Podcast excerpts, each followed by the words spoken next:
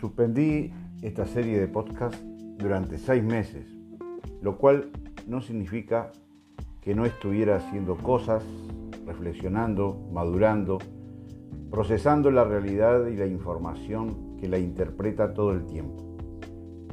Fuimos derrotados en el referéndum para derogar 135 artículos de la ley de urgente consideración y continuamos sufriendo, como pueblo humilde, las consecuencias de haber perdido por 30.000 votos. Por esa cantidad ganó el actual gobierno, la coalición multicolor, en noviembre del 2019 y en el reciente referéndum. Insisto, en una y otra elección hubo 80.000 votos en blanco y anulados, que al ser voto obligatorio son el equivalente a no ir a votar, al abstencionismo que se produce en otros países sin voto obligatorio o similar. Uruguay tiene desde el año 71 la ley obligatoria de votar. Es, un contrasentido, pero así sucede. Quienes vivimos la preparación y ascenso de los sectores golpistas, creemos estar viviendo lo mismo. Ante el descreimiento de la política, como le llama la gente llana, o en términos de ciencia política, el descreimiento en el sistema de partidos políticos y en la democracia, la estrategia que va triunfando es la de los sectores golpistas que ya están afilando espadas y aceitando sus fusiles.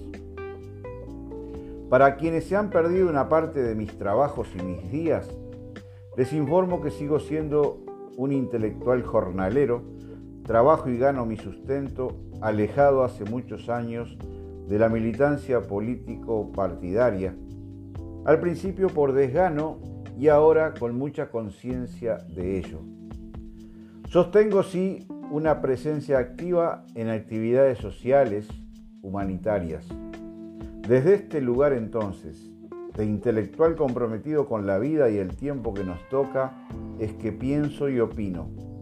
Sin etiquetas ni rótulos, siento que sigo parado sobre los hombros de los jornaleros de mi genealogía, condenado a empatizar con los humildes, quienes menos tienen junto a aquellas personas que arrancan más atrás hacia las metas que nos pone la vida, terminar estudios, conseguir trabajo, tener casa, comida y salud aseguradas. Aclarados los tantos, eso creo, paso a comentar algunas cosas que están sucediendo y me preocupan sobremanera. Cualquier duda sobre los tantos la seguimos en el Boliche Resort. Tengo serias sospechas de que el FA pueda volver a ganar el gobierno en las próximas elecciones nacionales de octubre-noviembre 2024. Tal vez suceda porque la coalición multicolor, en especial el partido del presidente, se ven envueltos en una serie de hechos de corrupción, al cual de todos más escandalosos.